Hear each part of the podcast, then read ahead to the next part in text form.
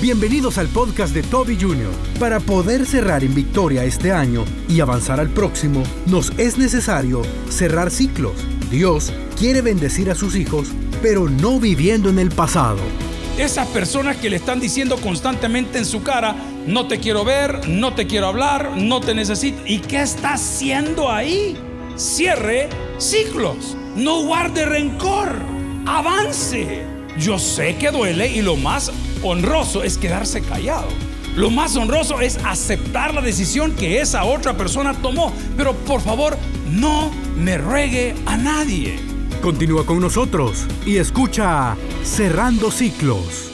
Quiero que vaya conmigo al segundo libro de Crónicas, capítulo 7, versículo 14. Muchos lo conocemos de memoria y hay algunas condiciones para una restauración. Pero hoy yo quiero hablar con usted de cerrar ciclos. ¿Cómo cerrar bien el año 2023? ¿Cómo puedo yo cerrar ciclos? ¿Y por qué existimos personas que insistimos en no hacerlo? No nos gusta cerrar ciclos. Amigo y hermano, en la Biblia, en el segundo libro de Crónicas, encontramos una historia maravillosa referente al reino de Judá. Digo conmigo, al reino de Judá. Es el reino del sur, el reino del norte y el reino del sur. Del reino del norte, hablo de este pueblo dividido, no se habla mucho. Pero en segundo libro de Crónicas de los Reyes, que se le atribuye a Esdras, que lo escribió quién? Esdras, ok, se nos narra de un pueblo que estaba haciendo las cosas al revés pero se nos habla de un hombre súper sabio. Su nombre era Salomón. ¿Cuál era su nombre? Salomón. Este hombre decidió levantar un templo, el cual quiso, si quiere mejor se siente, amén, el cual quiso levantar su papá. Su papá lo quiso levantar, pero Dios habló a su papá. ¿Quién era el papá de David? ¿Quién era el papá de Salomón? Ok, David. David quería levantar el templo y Dios le dijo, mira David, ha sido un muchacho maravilloso, a pesar de que había caído en varios problemas, le dijo, ha sido demasiado sanguinario. Y como ha sido demasiado sanguinario, no vas a tener el privilegio de levantarme casa, pero, pero de tu descendencia alguien me va a honrar. Ese es Salomón. Dígalo conmigo, ese es Salomón. Ok, ese hombre edificó un templo maravilloso. Pero la tristeza de Segunda de Crónicas es que este pueblo, el cual vio con sus propios ojos la confirmación de Dios como pueblo escogido, la confirmación de Dios como Jerusalén, hoy la capital del mundo, vieron la gloria del templo, pero no le daban importancia. Estábamos terminando algunas cosas que se tienen que hacer a diario y estaba viendo por la ventana. Fuera del templo conté no menos de 30 personas. Estaban sentadas en el muro tomando café, eh, comiendo semita. No, no es prohibido. No, no es prohibido. Solo quiero comparar la actitud del reino del norte y del sur versus el templo. Ellos no le dieron importancia al templo, no le dieron importancia a Jerusalén, que era la capital, y de repente, pues a pesar de todo, este maravilloso rey llamado Salomón edifica un templo impresionante. ¿Cómo era el templo? Impresionante. Dicen los que conocen de historia y los que les gusta augurar el futuro, que ya en Israel se preparan los planos, los materiales y todo lo que se va a ocupar en el tercer templo. Si usted ha caminado por las calles de Jerusalén, hay una estación que puede hacer para admirar el candelabro de oro, literalmente, que se sueña con poner en el tercer templo. Pues resulta ser que este hombre, Salomón, a la hora de dedicar el templo, ofreció muchísimos, muchísimos sacrificios. Y de repente, cuando esto ya ha tomado color y sabor y se está inaugurando el templo, Dios hace un pacto con Salomón. Habiendo dicho esto, lea conmigo Segunda de Crónicas 7:14. La palabra del Señor dice, si se humillare mi pueblo, sobre el cual mi nombre es invocado, y oraren y buscaren mi rostro, y se convirtieren de sus malos caminos, entonces, ¿qué dice? Yo iré desde los cielos ¿Qué más va a pasar? Y perdonaré sus pecados. ¿Y qué más va a hacer el Señor? Sanaré su tierra. Dios añada bendición a su palabra y la iglesia dice, amén. Amigo y hermano, cerrar ciclos es necesario. Una persona que no cierra ciclos es una persona que no puede avanzar o lo es doblemente difícil avanzar. Quiero darle un ejemplo. La primera carrera que yo intenté estudiar cuando el mundo de las comunicaciones no era tan amplio ni muy conocido, no teníamos redes sociales, no existía Facebook, mucho menos Instagram, no teníamos Twitch, no teníamos TikTok, No tenían OnlyFans. No, esa tampoco, ¿verdad? No existía. Nos fuimos a la Universidad José Matías Delgado. Y el campus de comunicaciones de la José Matías Delgado quedaba aquí en Ismania, donde ahora hay un shopping center o un almacén que vende ropa. Ahí quedaba la universidad, el sector de comunicaciones. No se me olvida una tremenda maestra de letras de apellido Lobby, como de lobo, Lobby, era tremenda maestra, nos daba nuestras cátedras ahí. En ese estira y encoge que comenzamos a estudiar, tomé malísimas decisiones de retirarme de la carrera sin culminarla. Me quedé solamente con la inscripción, unos dos, tres ciclos, y de repente yo me retiré. Nos vamos del país, pasamos fuera unos cinco años, regresamos al país y dije, bueno, voy a ir a mi universidad, José Matías Delgado, de aquella administración, y voy a comenzar mi carrera de nuevo o voy a retomar las materias. Cuando llego al lugar donde me atendieron, al decanato, cuando llego y pregunto, mire, estas son mis materias, este es mi plan de estudio, estas son las materias que llevé, me dice la persona, pero mire, señor López, usted nunca retiró las materias. Diga conmigo, usted nunca Ok, por ende las aplazó. Pero le digo yo, yo no las cursé. Pues sí, pero no las retiró. Y no solamente no retiró las materias y ahora las tiene reprobadas, sino que usted tampoco pagó la reserva de matrícula. Entonces usted debe matrículas por los últimos cinco años. Entonces yo quería entrar a estudiar a la universidad por no haber retirado las materias que estaban aplazadas, por no haber hecho la administración de aquellos años. No sé cómo el Blen es ahora ahí en esa universidad. Pero cuando una persona no cierra ciclos, la vida se complica. Dígalo conmigo, cuando una persona no cierra ciclos, la vida se complica. Vamos a hablar de ciclos. Cuando yo tenía 20, ¿sí? Yo quería comerme el mundo. Y yo comencé a ir a la universidad porque yo tenía una enfermedad que se llama titulitis. ¿Y qué es la titulitis? Usted se quiere poner todos los títulos habidos y por haber. Mi nombre es Federico de Ortega, segundo damo de la República. ¿Me entiende lo que le digo? Y usted comienza a ponerse títulos de todo tipo. Quiere que le digan maestro, licenciado, PhD, doctor. Yo tenía una titulitis horrible a los 20 años. A los 30 años yo quería ser un hombre de negocios. Y comencé a meterme en todo tipo de negocios cuando la Biblia me dice que no me entromete en todo tipo de negocios, porque todo nos es lícito, pero no todo nos edifica. Cuando llegué a los 40 años, ¿alguien dice amén?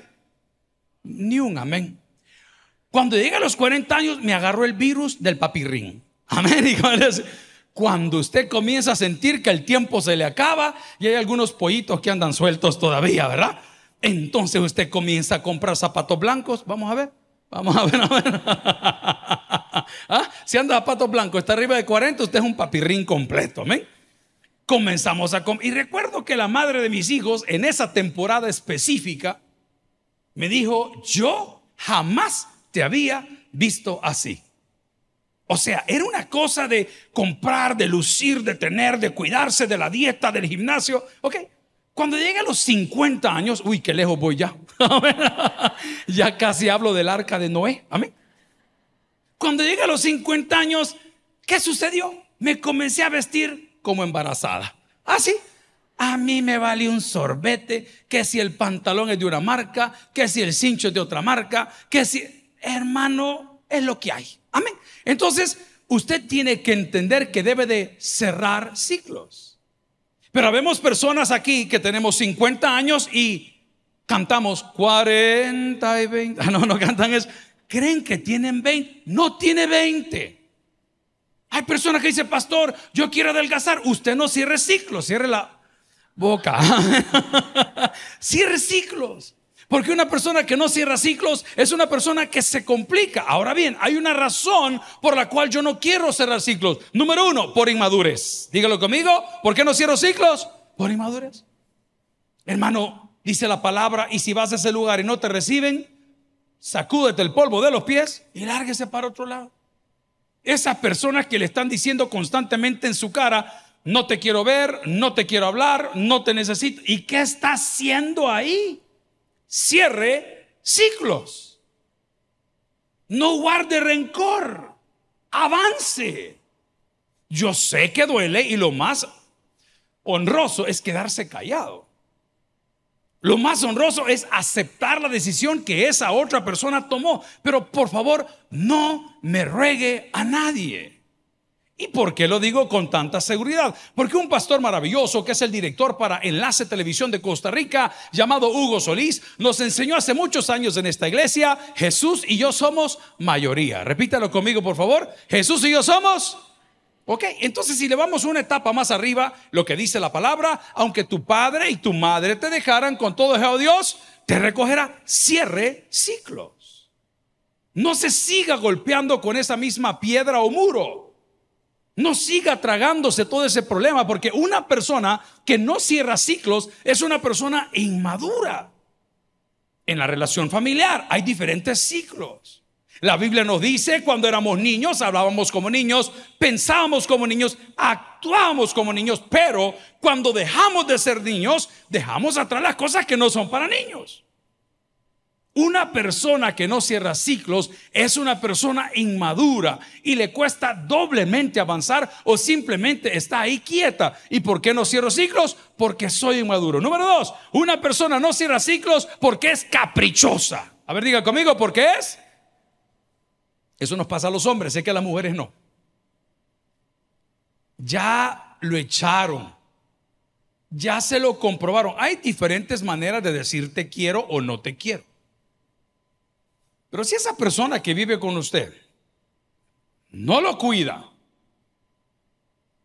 no le llama, no comparten intimidad, no comparten el cuarto, no comparten la cama, no aporta nada a la casa y es una carga en tu familia, la pregunta es, ¿y qué tiene usted? Nada.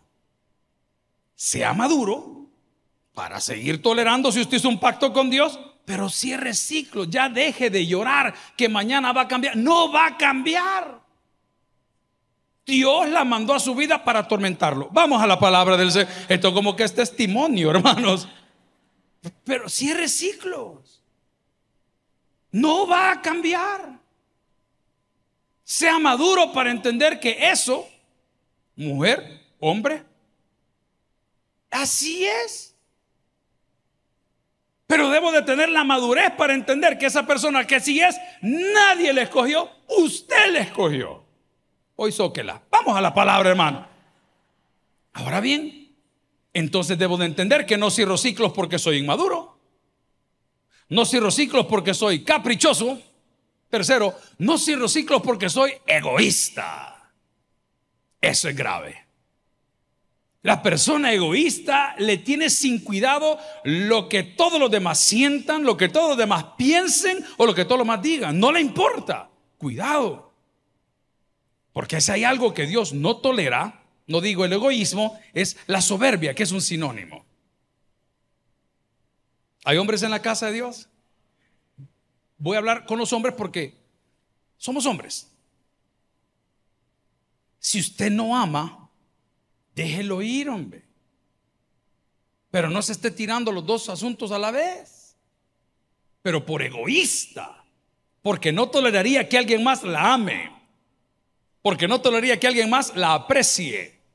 Porque no toleraría que alguien más la honre. Por egoísta. No cierra ciclos. Y dale, que dale, que dale. Pero aquí hay una palabra de Dios para nosotros, segunda crónica 7:14. Y lo primero que dice, si se humillare, para poder dejar de ser inmaduro, para poder dejar de ser caprichoso, para poder dejar de ser egoísta, una cosa tengo que hacer. ¿Y qué tengo que hacer? Reconocer que la regué, reconocer que ya perdí, reconocer que ese tiempo ya pasó, reconocer que es lo que hay, reconocer que es lo que yo escogí, pero ya no sigue sufriendo. Cierre ciclos. Puedo decirte también que una persona que no cierra ciclos es por pura necedad. Por pura necedad. Ya le fue mal la primera vez en ese negocio, allá va otra vez a meterse. Hablaba con una persona conocedora de criptomonedas el día de hoy. Hicimos un programa muy interesante, creo que aprendí bastante. Yo no domino el tema de las criptomonedas, me tengo muchas dudas en mi cabeza. Debo de entender que es la moneda del futuro, del presente, como usted lo quiera ver, pero en toda la conversación me dio un gran consejo. Me dijo, si usted finalmente decide invertir en criptomonedas, invierta lo que está dispuesto a perder. En mi idioma de San Miguel, bechis. Yo, yo no quiero perder. Entonces no invierta. Me gustó su consejo. Pero somos necios. Ya saliste del casino, ya no ibas a la cervecería, ya no ibas con los amigotes, ya no frecuentabas esos lugares, pero no has cerrado ciclos. Ahí tienes la alarmita todavía, ahí tienes ese número guardado todo el tiempo. ¿Y por qué lo haces? Por pura necedad. No quieres cerrar ciclos. Dios te quiere bendecir, Dios te quiere prosperar, Dios quiere que avances y no se puede porque no has querido cerrar el ciclo y las facturas te van a llegar. La última del punto uno. No cerramos ciclos, esta sí es peligrosa por ignorancia. A mi edad, a los 17 años, entrando a los 18, ir a una universidad, yo no entendía cómo funcionaba la facultad. Mucho menos sabía cómo funcionaba el decanato. Mucho menos tenía la amistad con un rector o con un mentor o con un cualquier maestro que me dijera, mire López Bertrán, esto lo tiene que arreglar. Yo simplemente por ignorante no cerré el ciclo y había algo que no me dejaba avanzar. Amigo y hermano, el día de hoy hay una condición y Dios le está diciendo a ese pueblo, a ese reino, a Judá, si se humillara mi pueblo. Ya habían visto los sacrificios, ya estaba dedicada la casa del Señor, pero aquí hay algo que les está diciendo, vuelvan a mí de esa falsa adoración, de ese falso cristianismo, de esa falsa relación, de ese falso matrimonio vuelvan a mí, pero humíense. Y Dios nos dice que si nosotros nos humillamos, dice su palabra, Él nos exaltará cuando fuera el tiempo. Entonces resumamos el punto número uno. Nosotros no cerramos ciclos número uno porque somos inmaduros.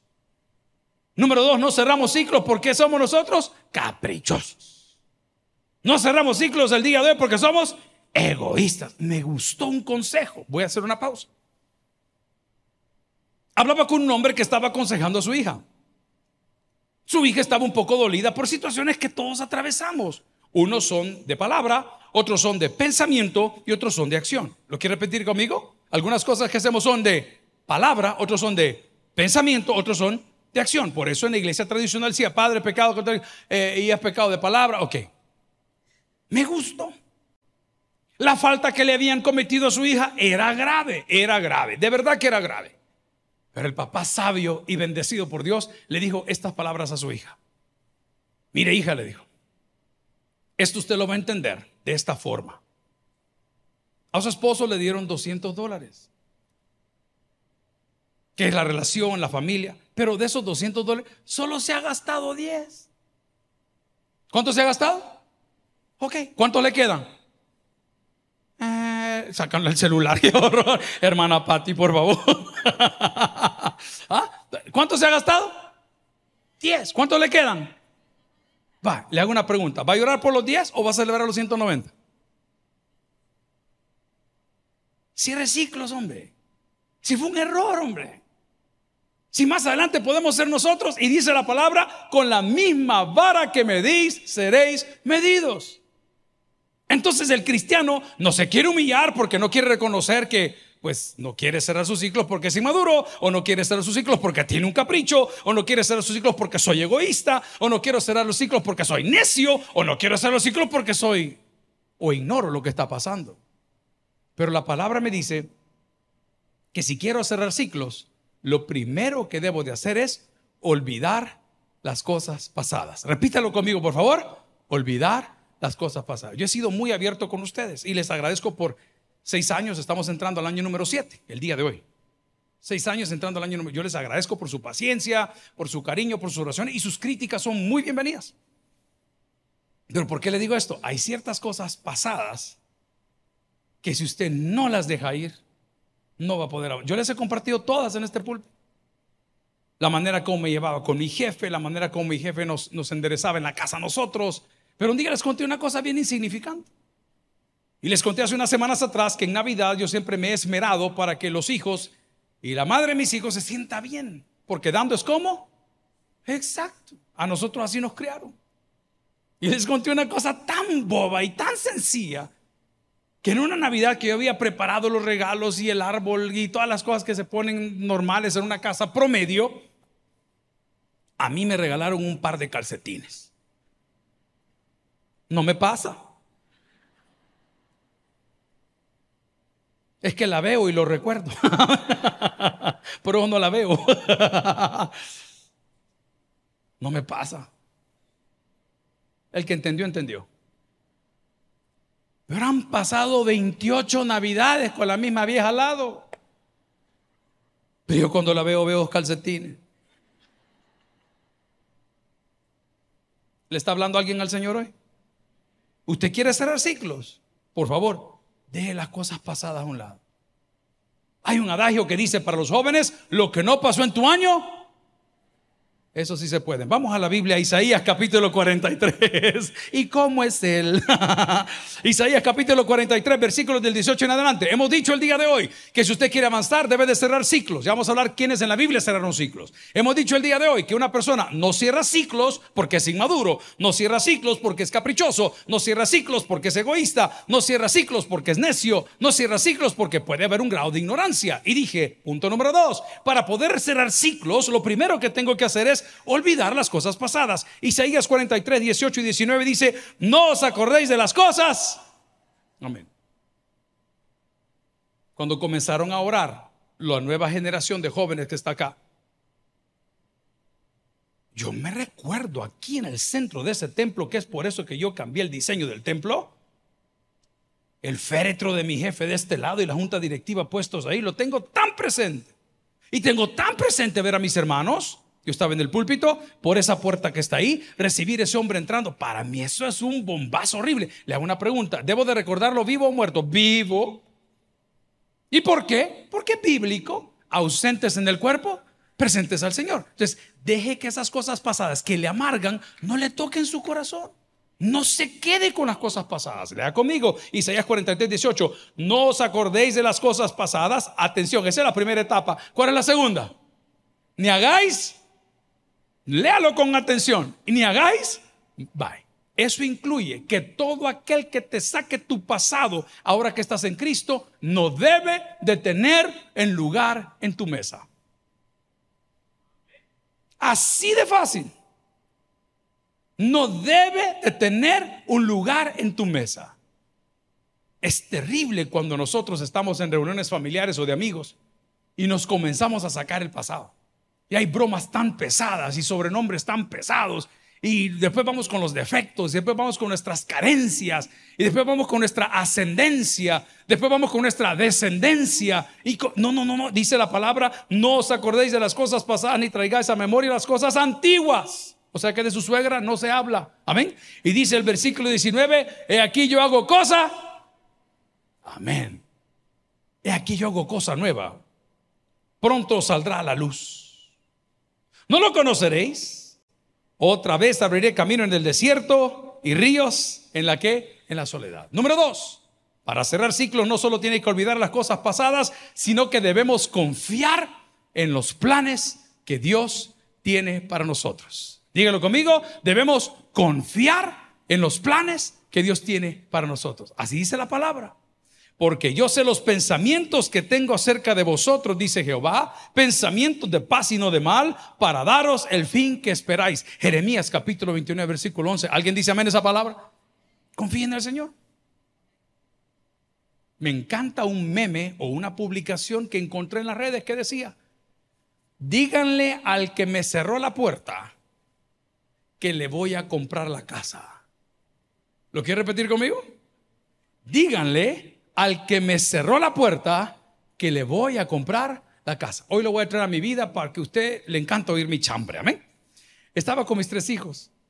Y uno de ellos me preguntó, papi, ¿a ti quién te ha roto el corazón? Y le dije yo, Shakira. Porque cambió un Rolex por un Casio. y de Don. Amén. ¿Quién te ha roto el corazón? Y le dije, te voy a contar un cuento. Estaba yo bien cipote, hijo de pastor, me vestían obligado con una corbata y un chaleco, que adentro del lado están de moda otra vez. ¿Entienden lo que es el chaleco, la parte interna? No sé cómo sería en otro país. Entonces, cuando llegaba a visitar a esta criatura, yo tenía cortos 16 años, pero son los primeros amores que usted cree que se va a morir si ella se va y no pasó nada, ¿verdad? Pero yo estaba tan enamorado y esta mujer jamás, jamás se tomó la molestia ni de ni de devolver un saludo. Pasamos la etapa de escribirle tarjetitas. ¿Alguien dice amén aquí? Hermana Patti decía amén. Porque yo como no podía escribir, yo se las robaba a ellas. Y todas las tarjetas de mi hermana yo las transcribía. Y todo lo que le regalan a otra hermana que iba guardando cada cosa. Hermano, la vida es para los vivos, hombre, amén. Y yo le, nunca la mujer me correspondió. Pasaron los años. Nunca más la vi. Hoy no vive en El Salvador. Y de repente en un aeropuerto adivinen a quién me encuentro. No, a Shakira. Y era la cipota que ya una señora reventada. Vamos a la palabra, hermano. Yo le di gracias a Dios porque como que era ya ante camión la mujer. No, dije yo. Señor, yo confío en tus planes, el voladito que tengo es regular. Pero ahí vamos, vea. ¿Me entiende lo que le digo? Hey, número uno, deje las cosas pasadas. Número dos, confíe en lo que Dios tiene para usted. Eso dice la palabra, bien enojada la señora, quizás la hija de ella. Dice por aquí, porque yo sé los pensamientos que tengo acerca de vosotros, dice Jehová, pensamientos de paz y no de mal, para daros el fin. ¿Qué esperáis? Número tres, ¿quiere cerrar ciclos? Siga avanzando, aunque camine llorando o cansado. Domingo a las 7 de la mañana, en esta iglesia, en mi trabajo, en mi pasión, para lo que vivo, para esto nací sonido desconfigurado, el aire se había trabado, el sonista estaba enfermo, aparecen dos grupos de abogados con dos tipos de demandas diferentes. Solo a las 7 de la mañana, de un domingo. Son cosas que ustedes no ven. Ah, no, pero cuando. Mira, el pastor no se quiso tomar la foto. Usted no sabe lo que uno vive, no tiene la menor idea. En la tarde ve que ir a la Santa Lucía a sonreír ante todo el mundo. Buenas tardes, el Señor les bendiga. Y por dentro estás solo, mal comido, mal dormido, mal trabajado, cansado. Pero para esto nací. Sigue avanzando, hermano. Sí, limpie. Ahí en el camino Dios le va a poner ángeles. En el camino le va a poner un poquito de agua, le va a poner un poquito de pan. Eso lo dice la palabra y se lo digo con ánimo. Todo lo puedo en Cristo. ¿Que qué dice la palabra? Yo sé que duele, yo sé que usted llora, yo sé que lo extraña, yo sé que lo necesita. Avance, hermano. Avance. Nadie logra llegar a la meta sentado. Tiene que hacer un esfuerzo. Veo un video bastante dramático de estos eh, señores que corren maratones, pero que son de algún lugar de África. Kenia, kenianos. Son bien esbeltos, así como los tres pastores que tengo aquí en la Trozo reventado, pero bueno, son bien sequitos. Y comienzan a correr horas, parece que flotan. Pero al final se acalambró. Se acalambró. Y este muchacho que había corrido horas la ultramaratón, do the math, investigue qué es una ultramaratón, cayó al piso. Y en el piso, con una pierna arriba y la otra arrastrada, trató de seguir hasta que su compañero, quien era su competidor, lo pone sobre su hombro y los dos cruzan la meta. Es exactamente lo que Cristo va a hacer en tu vida. Pueda que te hayas acalambrado, que te quedaste ya quieto, estás llorando, estás solo, estás mal comido, estás mal atendido, no tienes absolutamente nada a tu favor. Pero quien tiene a Cristo lo tiene correcto. Quiere cerrar ciclos. Número uno, olvide las cosas pasadas. Número dos, confíe en los planes de Dios. Número tres, sigue avanzando a pesar del cansancio o que esté llorando. Número cuatro, acompáñate de Dios en cada etapa de tu viaje. Acompáñate de Dios en cada etapa de tu viaje. Vamos a la Biblia. Salmos 51, 10 y 11. Y la palabra dice, cree en mí, oh Dios, un corazón limpio y renueve un espíritu recto. Recto. ¿Sabe qué pasa? Cuando nos va mal, nos vamos a sentar con los malos. No, miren, hay una cosa que yo no entiendo, pero debo de respetar. Vivo en un país nuevo. Yo no sé dónde vive usted. Yo vivo en un país nuevo. Estas reglas no las conocía. Estas cosas que están pasando son novedosas todos los días. Hay buenas, malas, regulares, hay de todo. Pero siempre me he quejado con ustedes que a nosotros de los juzgados nos mandan personal para que hagan horas sociales o no sé cómo se llama eso. Así se llama. De repente yo estoy en la iglesia y veo un muchacho, hoy vi a alguien de la cafetería. Y un chamaco peludo así, barbón, con un volado aquí, amarrado el pelo. Y le digo yo, ¿y este loco? No, hombre, me dijo, si lo han mandado a los juzgados. Ah, nosotros le firmamos. Está bien que hagan su... Y así le puedo mencionar a un montón, se los he dicho toda la vida. Pero lo que me duele en el corazón, como pastor, es que sabedores que los jueces lo mandan por acá. Cuando no tienen a nadie quien llevarse, se los vienen a llevar aquí. ¿Que son culpables o no? Yo no sé, hermano. Yo no soy juez, ni fiscal, ni abogado. Pero me da cólera. Porque ya estaban bien. Porque ya no bebían. Porque se anduvieron medio coqueteando con el crimen. Ya no están ahí. Están en una iglesia queriendo cambiar. El error es que cuando alguien te recuerde tu pasado, en lugar de acompañarte de Dios, te acompañes de aquellos que te llevaron o te metieron al problema. Hay un adagio que dice, dime con quién andas y te diré quién eres. Entonces asegúrate si vas a cerrar ciclos de acompañarte de la gente correcta. Vamos a poner un estándar. Estamos siendo atendidos en una casa unos buenos amigos, por no decir familia. Estamos y le digo a mis hijos, este mediodía, hey, ¿qué tal? Uno de mis hijos no pudo ir, bueno, dos. ¿Qué tal? ¿Cómo la pasaron? Digo, súper bien. Le digo, olvídate, nombre. Bye. ¿Qué genera esa gente en usted? Pero usted se viera a sentar a la mesa del chambroso, a la mesa del detractor, del que se burla de tu fe. Yo no digo que te adulen, pero que no te quiten, hermano. Que no te roben la paz. Nosotros estamos en el negocio, decía mi pastor, de salvar almas, no de condenarlos. Por eso te tienes que acompañar del Señor, porque lo hablé el domingo. Cuando tú te acompañas del Señor, las pulgas a uno se le van cayendo solas. Puedo decirte también que para poder cerrar ciclos, vas a necesitar ser paciente en todo lo que hagas. ¿Quiere verlo conmigo? Vaya conmigo. Y es un texto, no sé. Vamos si quiere a Colosenses capítulo 3, versículo 14. Tiene que ser paciente en todas las etapas del proceso. Cerrar círculos no es fácil. Estaba no asesorando porque yo no doy asesorías ni mucho menos consejerías. Nosotros platicamos, pero decir soy consejero, pero siempre le aconsejo a la persona, por favor, no termine una relación de una mala forma. ¿Cuándo está listo usted para terminar con esa relación? Cuando se pueda sentar delante de la persona y no le guarde rencor. Ahí la cosa se puso peligro. Hay mujeres en la casa de Dios. Ustedes tienen un corazón más vertical, súper vertical. Vertical, horizontal. ¿Cómo es el corazón de la mujer? Vertical. ¿Cómo es el corazón del hombre? ¿Y cómo saben? Solo acostado quiere pasar. el que entendió, entendió. ¿Cómo sabe usted que la cosa ya terminó? Cuando lo puede tener enfrente, no genera nada. Las mujeres tienen un don de caer mal. Vamos a la palabra. Tienen un don que cuando dicen no, y le voy a contar por qué. Porque primero perdió la admiración. Esa va a ser la charla para otro día. Y cuando se fue la admiración, se fue todo. Se fue todo. Leamos el texto. Dice la palabra del Señor. Lo tenemos Colosenses 3:14. Y sobre todas estas cosas, vestidos de amor, que es el vínculo que dice la palabra, perfecto. ¿Qué tiene que ver el amor con la paciencia? Es bien fácil. Va a 1 Corintios 13 dice, el amor todo lo puede, el amor todo lo sube, el amor todo lo soporta, el amor nunca deja de ser. Va. Entonces paciencia y amor tienen mucho que ver. Decía el rey David, pacientemente espera a Jehová y él me oyó. La paciencia tiene mucho que ver con el amor.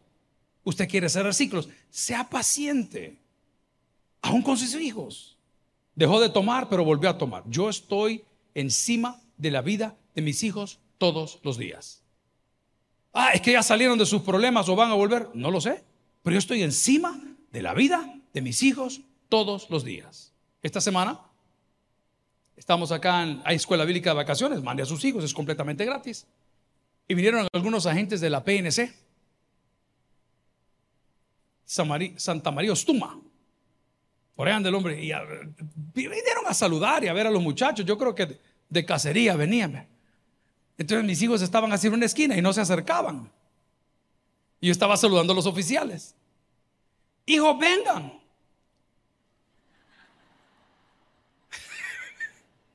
Vaya a ser que le hagan. ¿Ah? Y unos que en vez de soplar chupan. Amén. Vengan, le. Oficial, le digo, eran dos. Le quiero presentar a mis hijos. Este es el hijo menor, este es el hijo mayor. El de medio está trabajando ahorita, no está aquí. Hágame un favor, le dijo. Cuando los ve en la calle, donde los encuentre, hágales el alcotest. Y los hipotes.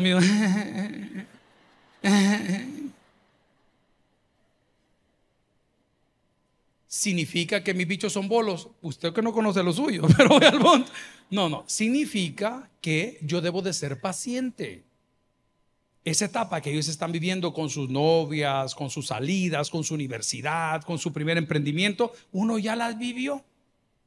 Y cuando le den ganas de ser cruel, piense como Dios ha sido paciente para con usted. Tal vez tropezó y volvió, pero el Señor siempre ha estado ahí. Finalmente puedo decirle que si quiere cerrar ciclos el día de hoy, no solamente tiene que tener las cosas pasadas a un lado, no solamente tiene que confiar en los planes de Dios, no solamente tiene que avanzar a pensar del cansancio de las lágrimas, no solamente debe de acompañarse de la presencia de Dios, sino que tiene que ser paciente en los procesos y recuerde que en el proceso Dios nos dará la fuerza. ¿Se acuerdan de esa alabanza que acaban de cantar? No sé qué haría yo sin ti, Señor. Es Dios. Él es el que da la fuerza. Por eso su palabra, si quiere leerlo conmigo, en Isaías 40, 30 y 31 dice, los muchachos se fatigan y se cansan, y los jóvenes flaquean y caen, pero los que esperan a Jehová tendrán nuevas fuerzas, levantarán alas como águilas, correrán y no se cansarán, caminarán y no se fatigarán. Aterricemos. Para cerrar bien el año, cierre ciclos. El que no cierra ciclos es por inmaduro. El que no cierra ciclos es por caprichoso. El que no cierra ciclos es por egoísta. El que no cierra ciclos es por necio. El que no cierra ciclos quizás es por ignorancia. Pero si quieres cerrar ciclos el día de hoy, deja las cosas pasadas, confía en los planes que Dios tiene para ti, sigue avanzando a pesar de las lágrimas y el cansancio, acompáñate siempre de la presencia de Dios, sé paciente en el proceso y recuerda que las fuerzas que necesitan vienen de Dios. El que tiene oídos para el que oiga, vamos a orar. Gloria a Cristo. Si el mensaje ha impactado tu vida, puedes visitar www.tabernaculo.net y sigamos aprendiendo más de las enseñanzas del pastor Toby Jr. También puedes buscarlo en las redes sociales, en Instagram, Twitter y YouTube como Toby Jr. Taber y en Facebook como Toby Jr. No te pierdas nuestro siguiente podcast.